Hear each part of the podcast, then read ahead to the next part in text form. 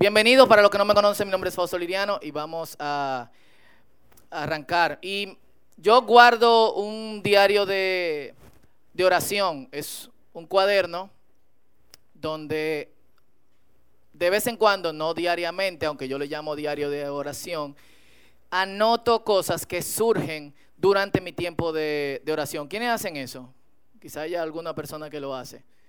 Cool. Es muy efectivo, se lo recomiendo. Eh, ah, pero también ver cómo tú vas atrás y observas cómo estaba tu vida en tal o cual momento con respecto a otros momentos, pero también cómo cosas que tú piensas que pasaste vuelven y se, y se repiten. Y en marzo del 2012, junto con las cosas que yo escribí, yo diría que dibujé, pero rayé esto. ¿Ustedes lo entienden? ¿Qué es?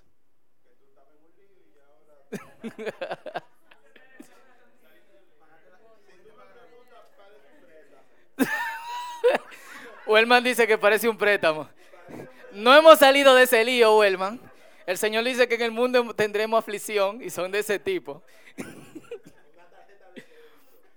Em, realmente lo que yo quería decir era que en ese momento de, mi vida estaba, había mucho problema, mucho lío, eh, muchas situaciones difíciles. Y lo que yo estaba haciendo en, en mi diario de oración al rayar esto era como que yo quiero salir huyendo. No es que el lío desapareció, es que quería salir de donde estaba el lío. ¿Quién ha estado ahí? Eh, todos nosotros queremos eh, huir. Oramos. Y yo no sé por qué hice ese dibujo debajo de Lucas capítulo 9 del 23 eh, al 25, que de hecho es el capítulo donde Jesús dice, el que quiera ganar su vida la perderá, pero el que pierda su vida la va a ganar. ¿De qué le sirve al hombre ganar al mundo si al final perderá su alma? Si alguno quiere venir en pos de mí, nieguese a sí mismo, tome su cruz y sígame. Y eh, em, él tome su cruz para los discípulos que veían esto como un instrumento de tortura, para nosotros eh, la cruz es un ornamento, era como tú mismo cargar donde tú ibas a morir.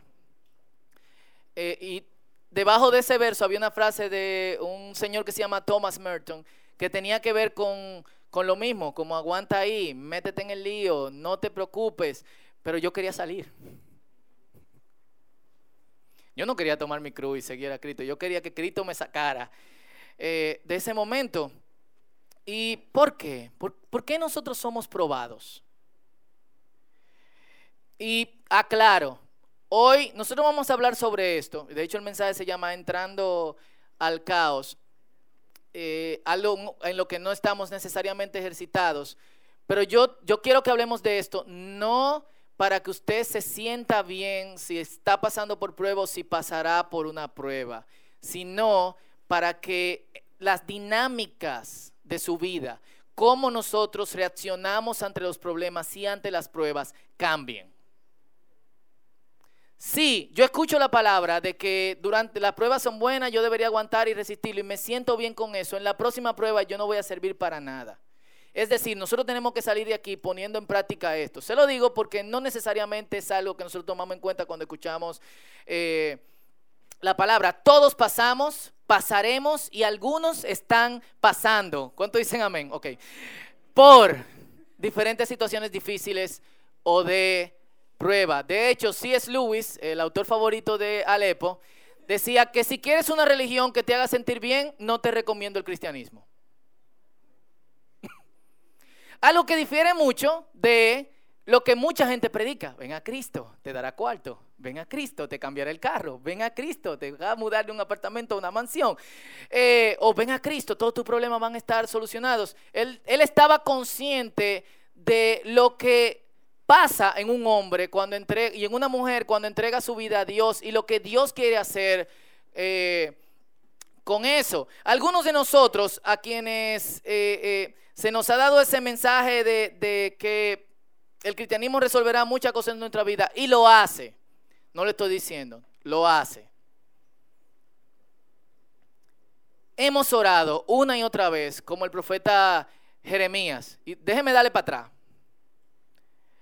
Eh, Jeremías, cuando era joven, es llamado, y lo que están haciendo la Biblia completa, ya pasamos el libro de Jeremías, de hecho estamos saliendo de Ezequiel, y, es bastante interesante porque Jeremías es el libro profético que tiene más elementos biográficos. Todos los profetas escriben generalmente de otras personas o eh, eh, profecías contra otras personas. Jeremías incluye lo que está pasando en su vida. Y a Jeremías Dios lo llama cuando tiene 13, 14 años. Y la excusa que él pone es, soy muy joven, no sé hablar. Y Dios le dice, no digas que soy muy joven, porque donde quiera que tú vayas, yo te voy, donde quiera que yo te mande, tú vas a ir. Y lo que yo te ponga en tu boca, tú vas a hablar. Y no te preocupes por lo que vas a decir. Y si ofende a la gente, la gente estará contra ti, pero yo estaré contigo. Cuando Dios nos dice como, yo estaré contigo, tú te sientes como, I believe I can fly. Eh, y tú como que... Años después, el mensaje que Jeremías ocasionalmente Dios le da es, ustedes son malos y Dios va a acabar con todos ustedes. No hay misericordia. y la gente no le gusta oír eso. Imagínese usted congregándose en una eh, comunidad de fe donde todos los domingos el pastor le dice, señores, se van a embromar. Sigan pecando, Dios va a acabar con su vida, le va a quitar el trabajo, lo va a arrancar de su casa, hacer que yo cuánto. Tú sales de ahí como que, yo necesito esto. Eh, así que la gente cuando venía Jeremías decían como que, vámonos, que viene el tipo a decir violencia, eh, maldad. Y esto es lo que dice a Dios. Jeremías capítulo 20, versículos 7 y 9. Oh Señor, me engañaste y me dejé engañar. ¿Quién ha orado así alguna vez? Eres más fuerte que yo y me dominaste. O sea, tú me metiste una cotorra. Esa es la nueva traducción tropical. Ahora soy objeto de burla todos los días. Todos se ríen de mí. Es muy probable que cuando Jeremías estaba siendo llamado por el Señor, lo que él estaba viendo como ejemplos de profeta eran profetas que tenían una vida bastante glamorosa. Obviamente eran gente que eh, decían lo que la gente quería escuchar. Así que todos estaban bien con él. Cuando se siente llamado por el Señor, Jeremías como que, oh, qué cool. Voy a tener una vida Ah, pero cuando el Señor manda, el Señor respalda. Que el Señor manda, también el Señor provee absolutamente todo. Pero esto es lo que dice. Cuando hablo, me brotan las palabras. Grito, violencia y destrucción. Así que estos mensajes del Señor me han convertido en objeto de burla. Sin embargo, y Él está consciente de una realidad. Si digo que nunca mencionaré al Señor o que nunca más hablaré en su nombre, su palabra arde en mi corazón como fuego. Es como fuego en mis huesos. Estoy agotado tratando de contenerla. No puedo hacerlo. Él se encuentra con eh, la versión más antigua de Hamlet del ser o no ser. Vivir, morir, ta, ta, ta. Porque él dice, me enfrento a esto, me siento engañado por Dios. Porque yo creía que vivir para Dios, que entregarle mi vida a Dios era otra cosa. Y esto es lo que me está pasando. Y le dice a Dios, me engañaste. De hecho, de los versículos 14 en adelante, él dice, maldito el día en que nací. Que el Señor lo borre de los calendarios. Maldito el hombre que le dio la noticia a mi padre, tienes un hijo varón. Y maldita la mujer que agarró y sostuvo las piernas de mi madre. Oh, el tipo estaba quillado. Full. Wow. Ok, me metí en un lío. Pero es verdad. Nos engañó Dios. Lo engañó a Jeremías. Una cosa es sentirte engañado, otra cosa es que te engañen. Una cosa es la expectativa que tú puedas tener y otra cosa es eh, la realidad. Y los personajes que usualmente nosotros admiramos son gente que aparentan vivir una buena vida, eh, absorben cada momento de su, de su vida eh, compasión eh, y disfrutan todo al máximo. Por lo menos eso es lo que, lo que nos parece. Todo de alguna u otra manera queremos aparentar eso. Yo últimamente me he dado cuenta y algunos de los muchachos con quien usualmente hablo aquí por chat o por eh, email o lo que sea, me he dado cuenta que la gente no responde cuando tú le preguntas cómo estás. Full, no. Tú le preguntas, ¿cómo tú estás? Hey, Fausto, ¿qué es lo que? Sí, ¿cómo tú estás? Hey, men, ¿todo bien? ¿Qué si no, no, perdón, no me responden todo bien. Me responden eh, cualquier eh, otra cosa. Y yo me he preguntado por qué la gente no responde cómo está. Ayer me pasó algo muy, muy raro. Un amigo me manda un video de algo que le está pasando. Muy ápero, todo. Y yo comento su, su video por WhatsApp y le digo, wow, qué ápero, men, no sé cuánto, bla, bla, bla. ¿Cómo estás? Han pasado 20 horas y todavía no me ha respondido. Y lo que me dejó pensando fue, mientras yo estaba hablando de su video, mientras yo le pregunté cómo estás, quizá para ustedes no le interesa ese tipo de cosas, pero lo que me dejó pensando es, la gente está interesada en mostrarme su buena vida, pero las preguntas que cuestionan realmente cómo estamos no son respondidas. Y todos nosotros mostramos eso, la piscina, la playa, eh, qué sé yo cuánto. Ayer me robaron la bomba y yo no subí una foto a Instagram y que me robaron la bomba. Y después no chequé cuántos likes me le dieron. O sea, full me robaron eh, la bomba. Yo salí porque Noelia me dice, mira, parece que le robaron la bomba al vecino. Salgo, fui, viene una la señora de al lado riéndose. le robaron la bomba al vecino de arriba. Y yo, wow, malvada. Salgo y entro, sí, como que, como tú te burlas? Ni siquiera le avisas. Salgo y veo que la bomba del vecino no está, pero camino un poquito más, mi bomba tampoco. Bueno, yo le cuento un secreto, mi bomba estaba dañada y yo dije, bueno, se llevó tremendo problema el hombre. Pero, es como un amigo que, sí, el Señor me dijo, cambia la bomba, si no la cambio, te la cambio. Yo tengo un amigo que una vez robaron un, eh, perdón, señor. Eh, yo tengo un amigo que una vez le robaron un radio en una actividad que, estábamos. Eh, yo me acuerdo que era como un 31, íbamos hacia la playa y llegamos, tener el, el vidrio roto y le robaron el radio y lo único que dijo es, ojalá nada más se le oiga radio evangélica. y es lo que el tipo le dijo. La cuestión es que, eh, ¿por qué yo mencioné lo de la bomba? Ok. Em, no, yo no, nadie te muestra, me está pasando esto, mira qué maldad, se me tapó el baño, la lavadora no sirve, la licuadora explotó, o sea, nadie pone ese tipo de cosas. ¿Por qué? Nuestra vida, nosotros literalmente, nosotros estamos editando nuestra vida, full. Y lo peor de todo es que nosotros estamos comparando lo que no sabemos de los otros con lo que sabemos de nosotros mismos. Tú no sabes nada de nadie. Tú solamente sabes de la gente lo que la gente te quiere decir. ¿Eh? Sí. Lo más pero fueron los de Evi y José. Evi está embarazada, José también. Evi no está embarazada, es mentira. Ok, eh, tú podrías estarlo. si eres varón y te preguntas de la tercera, tiene problema. Eh, pero full, o sea, literalmente tú chequeas y editas tu vida de alguna u otra manera y no está mal. Pero nos lo estamos creyendo. Y estamos comparando lo que yo sé de mí. Que me robaron la bomba, que ahora tengo que buscar 5 mil pesos y un promero, que tengo que trasladarle en el piso y todo lo demás, con lo que yo no sé de lo otro. Miren mi bomba nueva. Tiene hasta bocina de música cuando llega la luz. Eh, pero pero la gente que la palabra de Dios pone como ejemplo, tuvieron que pasar diferentes fracasos antes de ser llamados grandes. Lo repito otra vez, la gente que la palabra de Dios pone como ejemplo, tuvieron que pasar por diferentes fracasos antes de que la gente lo llamara grande. ¿Quiénes no creen que Abraham es un hombre grande? Sin embargo, Abraham Dios le dijo, te voy a dar un hijo, una descendencia, tu descendencia va a ser como las estrellas Abraham se estaba casi muriendo y su esposa también y no salían embarazados.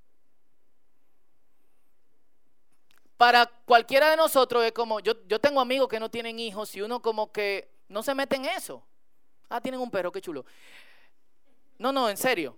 Y uno como que, mm, alguna vez uno lo pregunta con mucho cuidado, pero en ese tiempo, no tener hijos era como que tú no tuviese, eh, como que tú tuviese la olla más grande. Si tú no tenías hijos, tú eras un maldito, literalmente. Así que Abraham pasó el resto de su vida como un hombre de fe, casi toda su vida. Y todo el mundo mirándole y diciéndole, no tiene hijo. Noé, Dios le dijo, Noé, voy a traer lluvia, ¿qué es eso? Va a caer agua del cielo en vez de abajo. Ah, entonces construyete un arca y mete ahí un par de cada animal, pero de los animales puros mete dos pares. Y, y, llénala y solamente, y a esto tiene tanta medida, tanta altura, que sé yo cuánto, que bla, bla, bla. 120 años Noé predicó que iba a venir el diluvio. La gente nunca había visto lluvia. Eso es como que yo diga, señores, ya no va a llover desde arriba hacia abajo, sino que va a llover hacia, así. Entonces tienen que poner un piso especial para que su casa no explote eh, hacia arriba. Para que entiendan cómo era la cuestión con, con Noé. 120 años de vergüenza. Jacob tenía que estar huyendo de su hermano. José, ¿quiénes no conocen la historia de, eh, de José? Moisés, 40 de ser un príncipe en Egipto, 40 años cuidando ovejas. O sea, yo quiero que tú te imagines con el trabajo de tus sueños. 10 segundos. Ya. Ahora, imagínate que te votan y de repente tú tienes que salir huyendo porque te explicaron una deuda que tú no hiciste, pero te la, te la adjudicaron a ti y lo único que te queda es cuidar vaca en Vengan a ver en Jimaní. Imagínate el resto de tu vida viendo vacas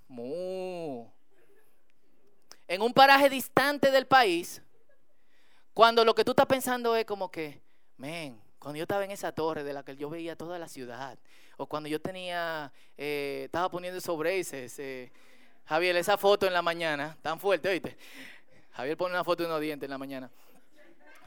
David, Dios lo ordena rey, pero David tiene que ser perseguido por Saúl antes de que fuera eh, rey. Literalmente tiene que arrebatar eh, eh, su, su, lo que supuestamente Dios le dio. Elías, Elías, uno de los más grandes profetas, tiene que decirle al Señor, mátame, yo me quiero morir. Todos ellos pasaron por el desierto, o por el momento, yo lo llamo el desierto, aunque no necesariamente es un lugar, antes de que Dios hiciera algo con ellos. Todos. Y, y luego viene Jesús. Y la gente se pregunta, ¿quién es? ¿Es Elías? ¿Es un profeta? ¿Es el Mesías? La gente todavía se pregunta, ¿quién es este Jesús? Cuando Él empieza a decirles, no se resistan, no se resistan, entren, Van a tener pruebas, pero es bueno que pasen. Entreguen su vida, relájense, entreguen su vida a Dios. No traten de, de, de, de obtenerla. Y Jesús era un maestro como quien tiene autoridad. Cuando la gente escuchaba a Jesús, decía, Él no es como los otros maestros, porque Él habla como quien tiene autoridad. ¿Qué significa eso? Significa que Jesús no es de la gente que te dice haz algo, pero Él no lo ha hecho. De hecho, Jesús le está diciendo a la gente, no te resista, entra, entrega tu vida a Dios. Pero lo primero que Él ha hecho, cuando Él entra a su ministerio, la semana pasada Pablo leía en, en Mateo capítulo 4, y el primer versículo es uno de los versículos más locos de la Biblia, y dice, Jesús fue llevado por el Espíritu al desierto para ser tentado por el diablo. ¿Tiene lógica eso? O sea, el Espíritu es quien lleva a Jesús a una situación difícil para que sea tentado por el diablo. O sea, ven acá, ven, tranquilo. No te apures, yo voy a estar contigo. ¿Es para donde el diablo que tú vas? Aparecerá en cualquier momento. O sea, ¿quiénes se sentirían como bien con Dios si Dios te agarra por el hombre y te dice, te voy a tirar al diablo, pero tranquilo. Jesús lo hizo con Pedro. Pedro, él le dijo, y ustedes me han oído hablando sobre eso, y perdón que lo repita, Pedro, he visto a Satanás bajando del cielo como un rayo. Y me ha pedido zarandearlo como se zarandea el trigo. O sea, antes cuando se limpiaba el arroz, quienes vivieron esa época, las abuelas le hacían así a la bandeja. Y la piedra quedaba a un lado, eso es. Lo que, lo que estaba bueno. Y Pedro está como que, que tú le dijiste. y nada, amén. Eh, yo espero que tu fe no falle. Y cuando tú vuelvas, cuida a mis hermanos. O sea, tú no le dijiste que me cuidara, tú no le dijiste que esté conmigo, no, no, no. Tranquilo. Cuando tú vuelvas, y cuando tú vuelvas me llama la atención porque significa que Pedro va a caer. El otro día yo estaba hablando con Luis Eduardo sobre eso, de una señora que se llama Julian of Norwich, una cristiana de hace mucho tiempo, y decía, primero viene la caída y después nos levantamos, ambos por la gracia de Dios. Y en Mateo 16, Jesús entonces empieza a enseñarlo. Los discípulos reciben la clave de quién es verdaderamente Jesús. Y lo pueden buscar para leerlo conmigo, lo pueden leer ahí porque nos queda poco tiempo. 16 del 21 al 26. Y dice, cuando los discípulos estuvieron claros, le estoy dando el contexto, de quién era Jesús, él entonces le dice claramente a sus discípulos que era necesario que fuera a Jerusalén y que sufriría muchas cosas terribles a manos de los ancianos, de los principales sacerdotes y de los maestros de la ley religiosa. Lo matarían, pero al tercer día resucitaría. Entonces Pedro lo llevó aparte y comenzó a reprenderlo. O sea, Pedro está reprendiendo a Jesús. Catan la imagen por decir semejantes cosas. ¿Cómo tú puedes decir que te van a castigar, que vas a morir, que, que vas a sufrir? Dios nos libre, Señor, dijo. Eso jamás te sucederá a ti. Pedro le está diciendo, no, ¿cómo, ¿cómo, tú puedes decir eso? Dios no permite eso, tú eres el santo del Señor. Y esto es lo que Jesucristo le dice a Pedro. Jesús se dirigió a Pedro y le dijo, aléjate de mí, Satanás representas una trampa peligrosa para mí. Ves las cosas solamente desde el punto de vista humano, lo que me hace preguntarme, vemos nosotros los creyentes solamente las cosas desde el punto de vista humano. No desde el punto de vista de Dios. Y luego Jesús, Pedro lo llevó aparte le habló. Luego Jesús se dirigió a los discípulos y le dijo, si alguno de ustedes quiere ser mi seguidor, tiene que abandonar su manera egoísta de vivir, tomar su cruz y seguirme. Si tratas de aferrarte a tu vida, la perderás, pero si entregas tu vida por mi causa, la salvarás. ¿Quién quiere salvar o perder su vida? Esa es la pregunta que debe de ir después de esto. ¿Y qué beneficio obtienes si ganas al mundo entero, pero pierdes tu propia alma? Hay algo que valga más que tu alma. Y el pasaje nos hace reflexionar sobre muchas cosas. O sea, hay posibilidades de ganar el mundo entero. Pero el costo de ganar el mundo entero es que vas a perder tu alma. Y cuando Jesús pesa el alma frente a ganar el mundo entero, es como que el mundo entero, el alma. El alma pesa mucho más. Pero parece que ni los discípulos ni nosotros estamos conscientes de eso. Y, y de eso se trata. O sea, nosotros queremos construir un mundo alrededor de nosotros. De hecho, queremos cambiar el mundo. Pero dentro de nosotros todavía las cosas no van, no van bien. Hay resistencia a Dios. Y cuando nosotros nos acercamos a Dios, queremos seguir controlando a Dios, como también controlamos al mundo. Y llamamos oración a controlar a Dios. De hecho, hay gente que le da órdenes a Dios. Yo he visto ese espectáculo eh, en algunas partes. People will be like, el Señor debe arreglar todas las cosas y condiciones externas y ponerlas de tal forma que sea fácil servirle. And God will be like, voy a arreglar todas las cosas en tu interior de modo que puedas vivir cuatro por cuatro, todo terreno, baby. Eso es finalmente eh, lo que Dios quiere. A Dios no le interesa que, o sea, señores, para que las condiciones externas cambien, todo el mundo tendría que cambiar. Todo el mundo. Es decir, Dios tendría que decirle a todo el mundo, uno por uno, cambia, cambia, cambia, cambia, cambia, cambia. Pero eso no está pasando. Y gente está tomando decisiones que van en tu contra, como el tipo que te roba la bomba, o que intenta abrir tu casa, o que te explota el carro. ¿Quién lo mandó? El diablo. O sea, literalmente nosotros estamos en un juego en el que Dios dirige gente y el diablo dirige otra. Ah, tú ves, ese de Dios y Dios lo está dirigiendo. Ve, explótale las cuatro gomas. Fuiste tú, no, fue el diablo que me dijo, una fuerza dentro de mí. O sea, hay gente mala. Hay gente que son conducidas por Satanás, pero no todo el mundo es conducido por el diablo. El curso del mundo es malo. Para que haya un mundo que coordine y que esté totalmente alineado junto con nosotros, todo el mundo tendría que cambiar. Y eso, hermanos y hermanas, no va a pasar. Entonces, ¿cuál es el interés de Dios? Que tu interior cambie.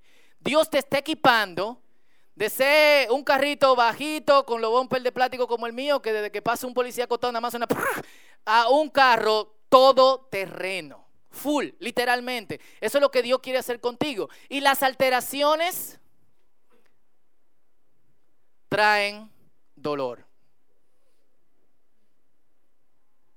Le hablo de una alteración sencilla. Algunos de ustedes están casados, otros tienen noviazgo y van a casarse, otros tienen noviazgo y no piensan casarse, deberían de pensarlo. Eh, están perdiendo el tiempo si no, si no van a casar.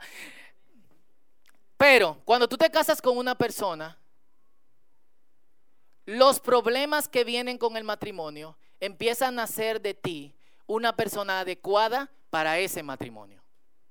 Tú no te preparas antes para el matrimonio, tú no tienes esos problemas antes, vienen junto con, con eso. Cada vez que alguien me dice que el primer año del matrimonio es maravilloso, yo digo, están mintiendo. O cuando la gente ve a, dos personas que tienen seis meses casados, le dicen, ¿cuánto ustedes tienen? Ah, tenemos como seis meses. Wow, están de luna de miel. claro, cuando él deje de poner la toalla mojada encima de la cama, yo te aviso. Cuando ella deje de cambiarme el cepillo y ponerme unos rosados también. O sea, full. ¿Cuál es el interés de Dios? El interés de Dios no es ponerte en un ambiente controlado. ¿Para qué? El interés de Dios es que dentro de ti haya control, de modo tal que sea lo que sea que esté pasando, pase lo que pase, cualquier cosa que venga por fuera, tú estés preparado para recibir eso. Por eso el apóstol Pablo dice en Filipenses capítulo 4, versos 12 al 13, un versículo que la gente toma como amuleto, pero que llevó a Pablo a decir esto, fue pasar por diferentes pruebas. Mucha gente dice, todo lo puedo en Cristo que me Filipenses, fortalecerse 4.13. Eh, perdón. Sé vivir con casi nada y con todo lo necesario He aprendido el secreto de vivir en cualquier situación, sea con el estómago lleno o vacío, con mucho o con poco, pues todo lo puedo hacer por medio de Cristo, quien me da fuerzas. Pablo se transformó de una persona a quien le causaban dolor las pruebas a una persona todo terreno. ¿Qué es lo que Dios quiere hacer con tu vida? Y este verso, mucha gente lo usa como, amuleto. Cuando tiene miedo, todo lo puede en Cristo que me fortalece, todo lo puede en Cristo que me fortalece. Todo, Falta, ¿qué te pasa? Todo lo puede en Cristo que me fortalece, todo lo puede. No es eso. No pasan cosas mágicas. Pablo pasó por diferentes cosas para llegar ahí. Por eso el salmista también dice en el Salmo 119, versículo 67 y versículo 71, yo solía desviarme hasta que me disciplinaste. Si tú, Dios, él está hablando con Dios, no me hubiese disciplinado, ¿Qué hubiese sido de mi vida? Estuvo bien que me hiciera sufrir, porque así entendí tus enseñanzas. ¿Alguno de ustedes había leído este verso alguna vez en su vida? Estuvo bien que me hiciera sufrir. Ja.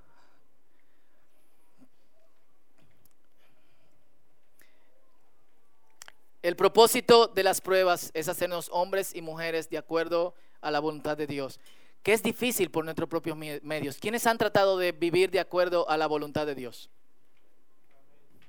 Por sus propios medios. Es fácil. ¿Por qué? Porque por dentro no estamos condicionados para eso. Nosotros queremos ganar el mundo, mientras también queremos ganar nuestro interior. Eso no es posible. Hay algo que tú tienes que soltar. El Señor dijo, no puede servir a dos señores. Y esos momentos en que perdemos algo o a alguien, en que las cosas se ponen difíciles, tocan cosas que nosotros no cambiaríamos si no fuésemos forzados a hacerlo. Piénsalo bien, si tú estás cómodo, aunque tu interior esté en desorden, si estás cómodo, harías algo para sentirte incómodo con el fin de que tu interior cambie? No, ¿qué uno quiere hacer? Estar cómodos. ¿Y qué hace Dios? Está muy cómodo ahí. Muévete. Te mando una prédica un domingo. Muévete. Mm. Un discipulado te dicen algo. Muévete. Mm. Un hermano pone un versículo bíblico en Facebook. Muévete. Ah, no te vas a mover. ok. Eh, Gabriel. ah, el muchachito aquel. Ah. Heavy. Y, y de verdad, tus, el propósito de que hablemos esto es que tú sepas las intenciones detrás de, de esos momentos. La próxima vez que venga una prueba, recuerda esto. Esto me hará todo terreno. Y unos meses después, junio 19 del mismo año, yo estaba dibujando el mismo muñequito, pero esta vez con otra dirección. Yo no sé qué pasó en el medio. Eh, y esto le indica a ustedes el caos, la prueba, que las cosas no habían cambiado. Pero esta vez yo tenía una convicción que era que si yo no entraba y resolvía eso, no importaba lo, el tiempo que yo durase fuera del caos, cinco, seis, siete, diez años o meses, cuando yo volviese, las cosas iban a estar igual, porque las cosas no cambian solas. Quien debo de cambiar soy, soy yo. Por eso Jesús le dijo a sus discípulos en Juan capítulo 16, versículo 33, les he dicho todo lo anterior para que en mí tengan paz. Yo necesito que ustedes, o sea, Jesús está diciendo, yo quiero que ustedes entiendan que lo que pasen en su vida, un problema económico, un problema de trabajo, un problema en una relación, obviamente no por malas decisiones que tú tomaste, sino cosas fortuitas, cuando de verdad tú quieres servirle a Dios, él está diciendo a los discípulos, eso, lo que, lo que pase en sus vidas es parte de mi trabajo. Tranquilos, tengan paz. Aquí en el mundo tendrán muchas pruebas y tristezas. Te engañó Jesús. Te podría engañar quien te predicó, pero Jesús lo dejó muy claro. Aquí en el mundo tendremos muchas pruebas y tristezas, pero anímense. Ánimo. Yo he vencido al mundo. Y lo que Dios hace en nuestra vida es que también nos enseña a vencerlos. ¿Cuánto quieren vencer al mundo? Qué poco. ¿Cuánto quieren vencer al mundo? ¿Y cuánto quieren ser todoterreno? Vamos a ponernos de pies y vamos a orar.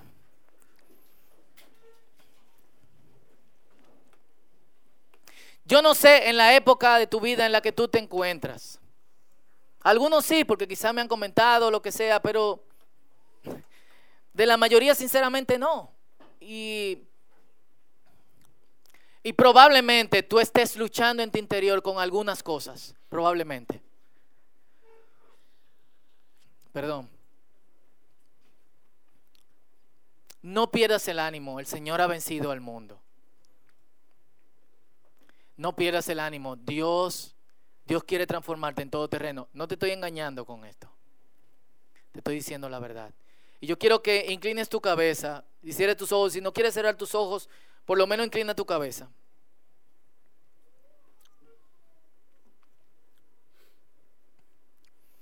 Y presenta eso que se te hace tan difícil al Señor.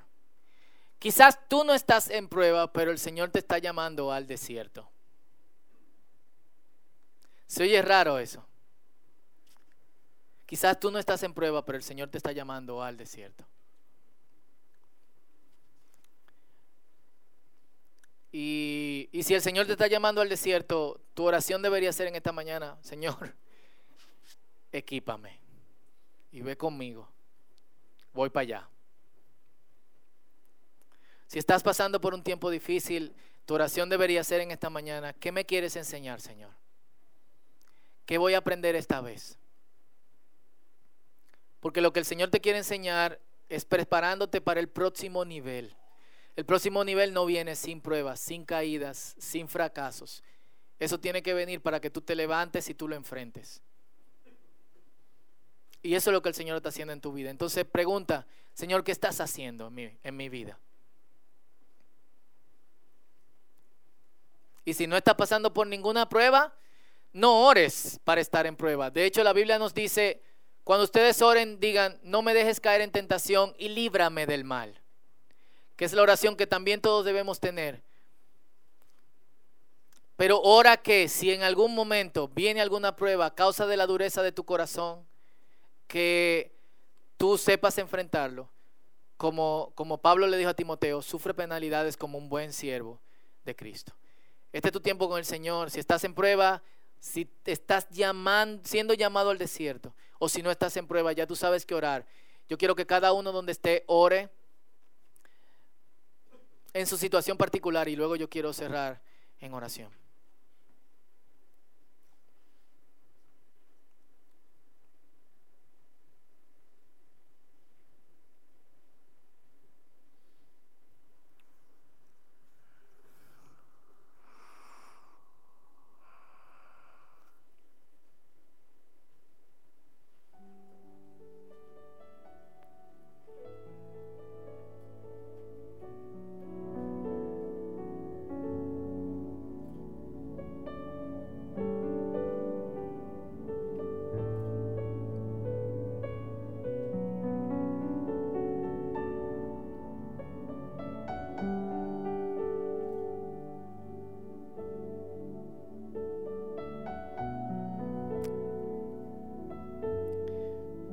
Escuché a un conocido pastor, un predicador, diciendo que el día que su matrimonio cambió fue el día que él abrió el diario de su esposa.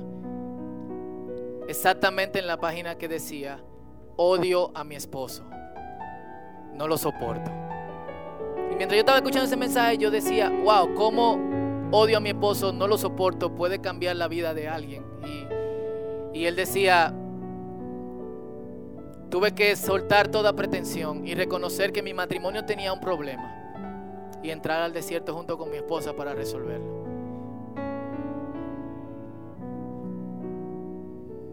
Un famoso pastor también decía hace tiempo que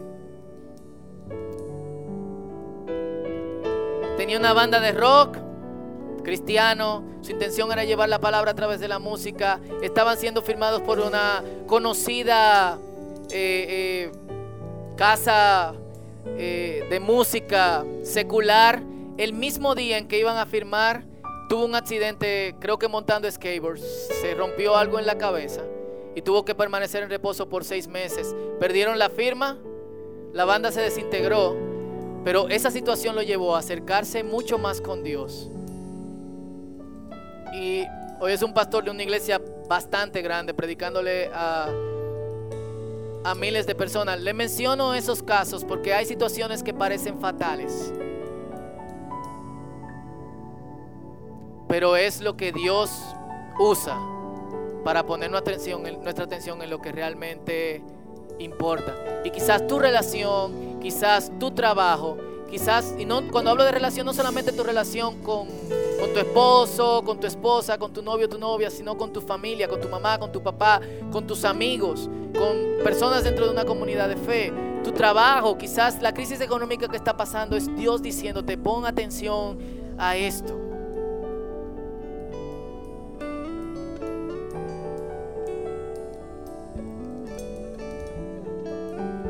yo sé de verdad que lo que Dios va a hacer es aperísimamente explosivo, usando nuestros términos dominicanos. Señor, estamos aquí. Y no es fácil hablar de este tipo de cosas. Y yo estoy con Jeremías que es mucho más fácil predicar un mensaje donde tú le digas a la gente, todo va a estar bien, tranquilo, no va a haber frío, no va a haber calor, todo está chulo. Pero tu palabra nos dice que nuestra lucha no es contra carne ni sangre, sino contra potestades, principados, que luchan en las regiones celestes. Por tanto, ármense con toda la armadura de Dios. Tú nos estás enviando a una batalla, Señor. Yo sé que aquí hay todo tipo de gente, en diferentes tipos de situaciones, en su relación contigo. Y más que lo que hemos dicho, Señor, tu palabra y tu Espíritu Santo tienen el poder para hacer un cambio mucho más allá de lo que podamos imaginar o soñar en la vida de cada uno.